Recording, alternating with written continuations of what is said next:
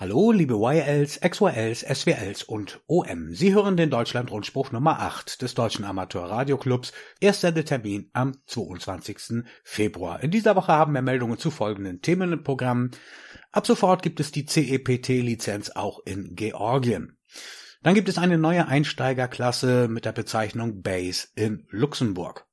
Dann wurde auf der Gigahertz-Tagung in Dorsten Air Scout Web vorgestellt.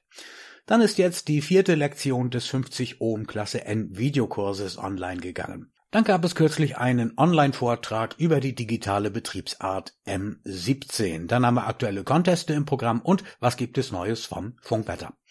Zum ersten Thema im Deutschlandrundspruch CEPT-Lizenz in Georgien. Mit Wirkung vom 1. November 2023 hat Georgien die CEPT-Lizenz und die CEPT Novice-Lizenz eingeführt. Vorangegangen war die Implementierung der CEPT-Empfehlungen TR 6101 und ECC 0506 in dem CEPT-Mitgliedsland.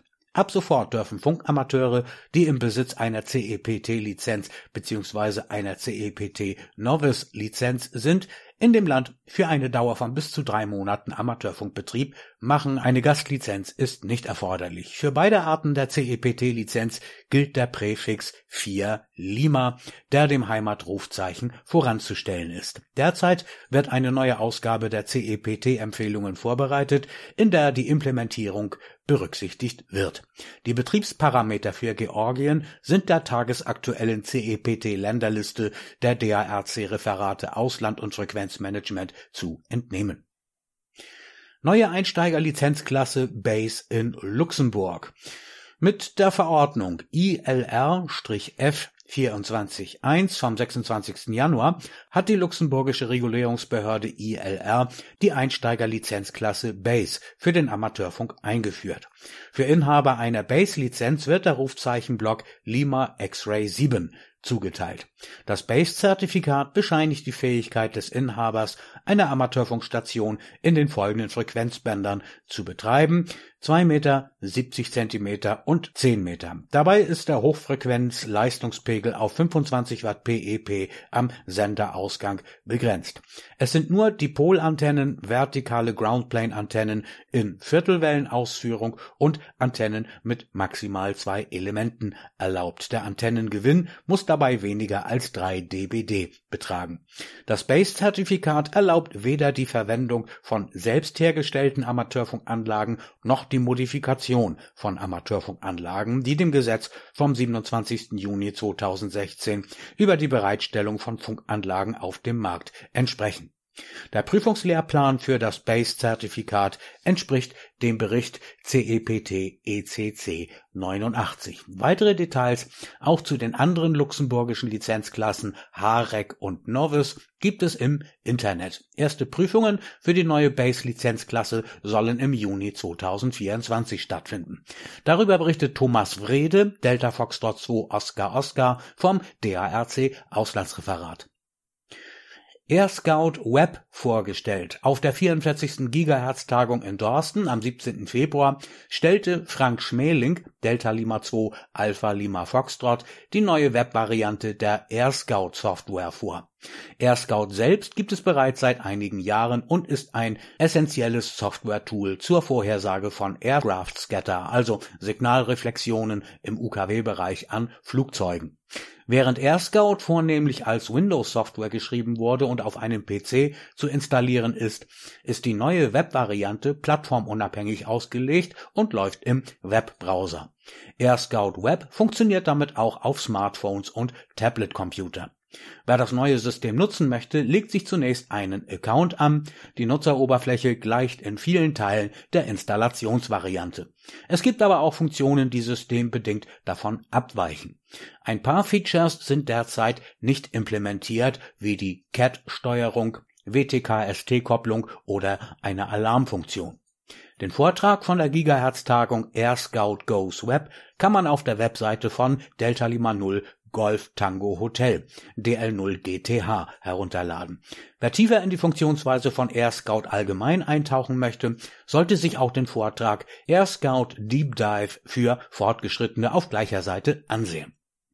Die vierte Lektion des 50 Ohm Klasse N Videokurses ist online.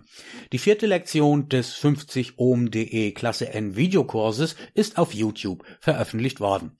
Dieser Kurs entsteht in Kooperation mit dem Amateurfunkkanal auf YouTube von Michael Delta Lima 2 Yankee Mike Romeo und dem AJW Referat. Das aktuelle Video behandelt das Thema internationaler Funkbetrieb. Zusätzlich werden auf 50ohm.de nach und nach interaktive Elemente integriert, die es den Nutzern ermöglichen, im Browser virtuelle Experimente vorzunehmen. Ein Beispiel hierfür ist nun im Kapitel Amplitude und Periode verfügbar. Online-Vortrag über die digitale Betriebsart M17. Innerhalb der sogenannten Icebird Talks gab es beim österreichischen Amateurfunkverband ÖVSV kürzlich einen Vortrag über die digitale Betriebsart M17. Referent Kurt Baumann, Oscar Echo 1 Kilo Bravo Charlie, gab in eineinhalb Stunden einen Überblick über das Verfahren. M17 wurde von Wojciech Kasmarski, Sierra Papa 5 Whiskey Whiskey Papa, SP5WWP und weiteren Funkamateuren entwickelt. Der Sprachmodus dieses Protokolls verwendet den freien und offenen Codec 2 Sprachencoder. Das bedeutet, dass es keine Patente, keine Lizenzgebühren und keine rechtlichen Hürden für den Selbstbau eines eigenen Radios oder die Modifizierung eines bereits vorhandenen Radios gibt. Der Vortrag kann über die Plattform Vimeo nochmals angesehen werden. Darüber berichtet der ÖVSV auf seiner Webseite. Aktuelle Conteste an diesem Wochenende, 23. bis 25. Februar. Am späten Freitagabend geht's los, der CQ Worldwide 160 Meter Contest.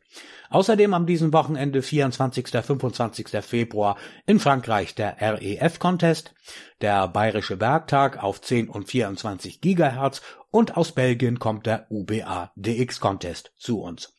Und dann haben wir noch am 25. Februar am Sonntag den HSC Contest für unsere Highspeed Telegraphisten. Am 26. Februar läuft dann der RSGB FT4 Contest. Am Wochenende drauf, 2. bis 3. März, da findet der ARRL International DX Contest statt.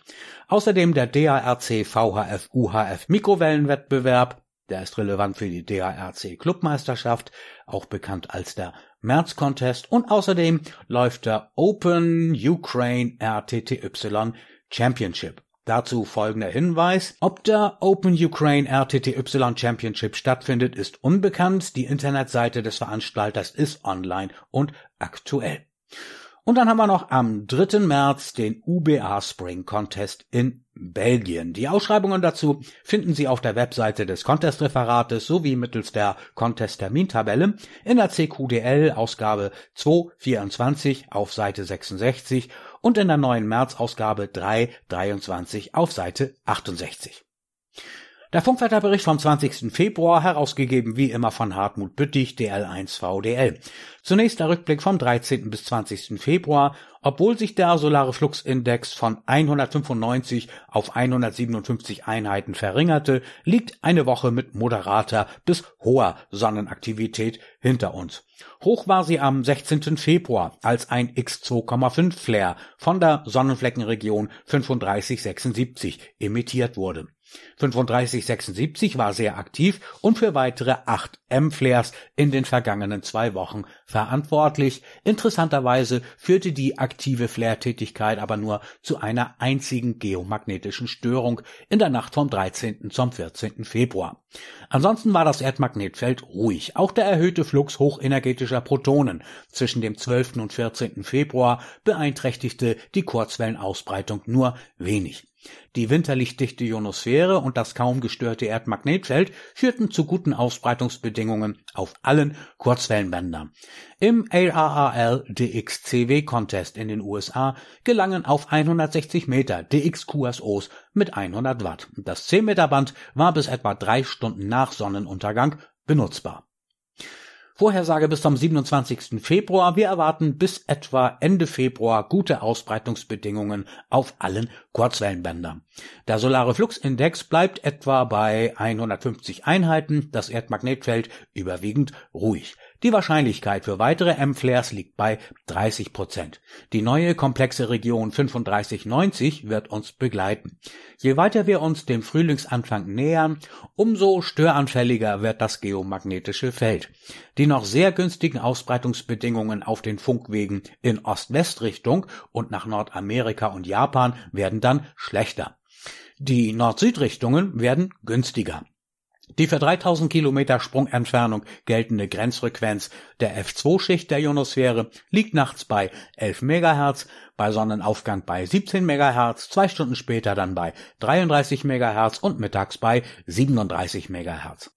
Bei Sonnenuntergang beträgt sie dann immer noch 30 MHz und zwei Stunden danach immer noch 22 MHz. Als Referenztag dient hier der 18. Februar.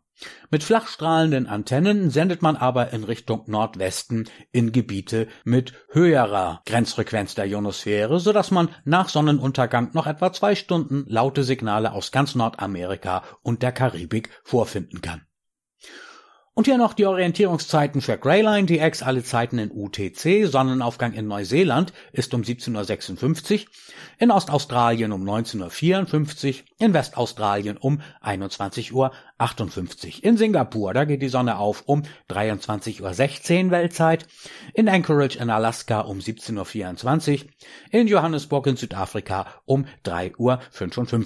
In Japan, dort ist Sonnenaufgang um 21.23 Uhr UTC, auf Hawaii um 16.58 Uhr, an der USA-Westküste in Kalifornien ist Sonnenaufgang um 14.54 Uhr Weltzeit, auf den Falklandinseln um 9 Uhr und 8 Minuten. Und in Berlin in Deutschland ist Sonnenaufgang um 6.13 Uhr Weltzeit.